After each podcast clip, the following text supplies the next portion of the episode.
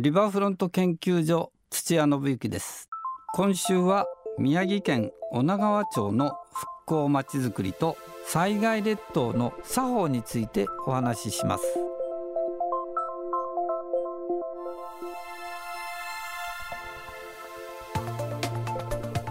高い防潮堤で海が隠れてしまう町ではなく海が見える町を掲げ町の人々が主体となって他の災害地とは一線を画した町づくりを選択した宮城県女川町。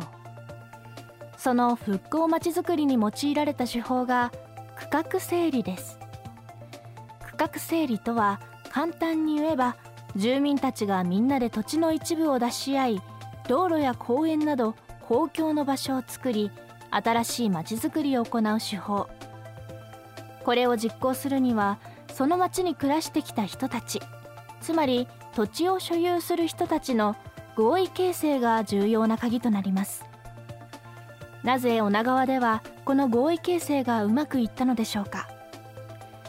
女川の復興計画を足掛け10年にわたり見届けてきた土屋さんの考えを伺いました。未来授業4時間目。テーマは海の上の運命共同体。これは僕の勝手な推測ですけど女川の産業の中心はサンマ漁です。私もあの漁労長をなさった方とかですねいろんなあの漁業の方々からお話を伺いましたが一回船に乗って沖合に出た時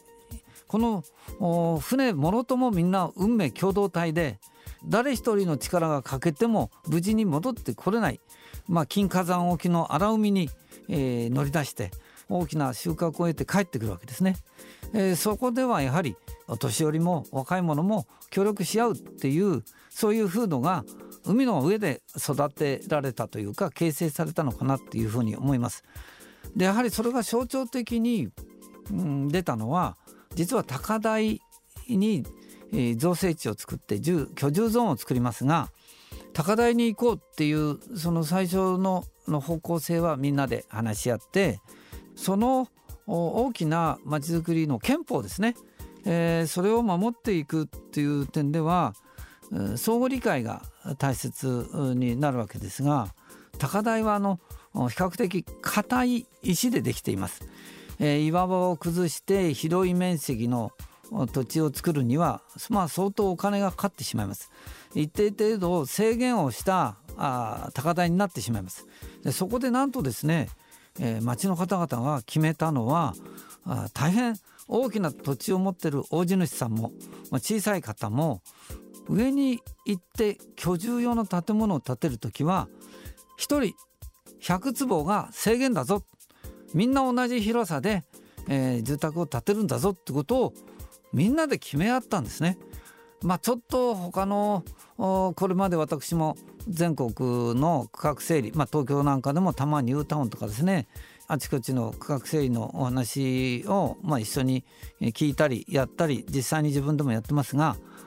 実際に法律上は区画整理というのは前にあった権利をそのまんま新しい町に移転するっていうそういうルールがあります。でも1人100坪で制限かけて大地主も100坪、えー、小さい人も100坪みんなで決めちゃうってことは、まあ、はっきり言ってその法律違反かもしれないんですよね。でもそれをみんなで決めたんならいいじゃないかっていうことで100坪ルールっていうのをですね実施されていったんですね。まあ、そのために高台造成地はあまり大きな広さではなくて必要最低限の面積で、えー、作ることができました。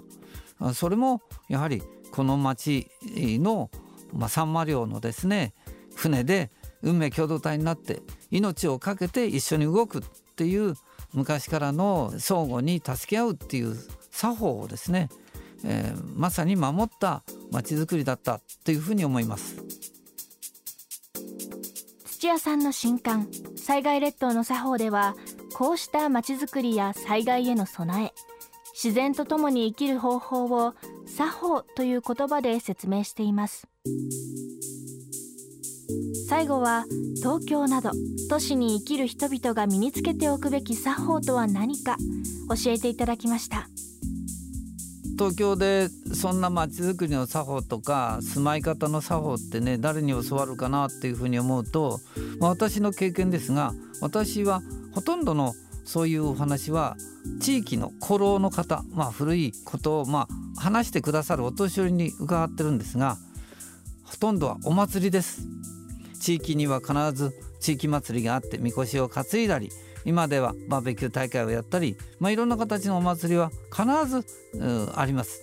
そういうところに行って一緒にですねみこしを担いだり、まあ、一緒に餅つきをしたりっていう中でお年寄りが少しずつ少しずつ口を開いていただいてこんな話聞いてくれんのお前らだけだから言っとくぞみたいな話でですね話してくださるんですね。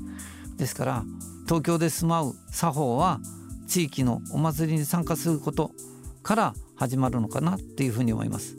でそのためにはやはり隣の人とお話をしないなんてんじゃなくて、えー、顔を合わせたら「おはようございます」って言って「私は土屋信之です」って言って「お祭り時は誘ってください」って言って地域の中に住まう場を溶け込ませていくっていうことが作法を教わる大事な術かなというふうに思います。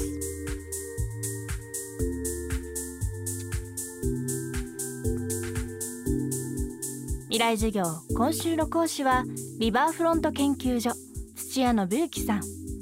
今日のテーマは海の上の運命共同体でした。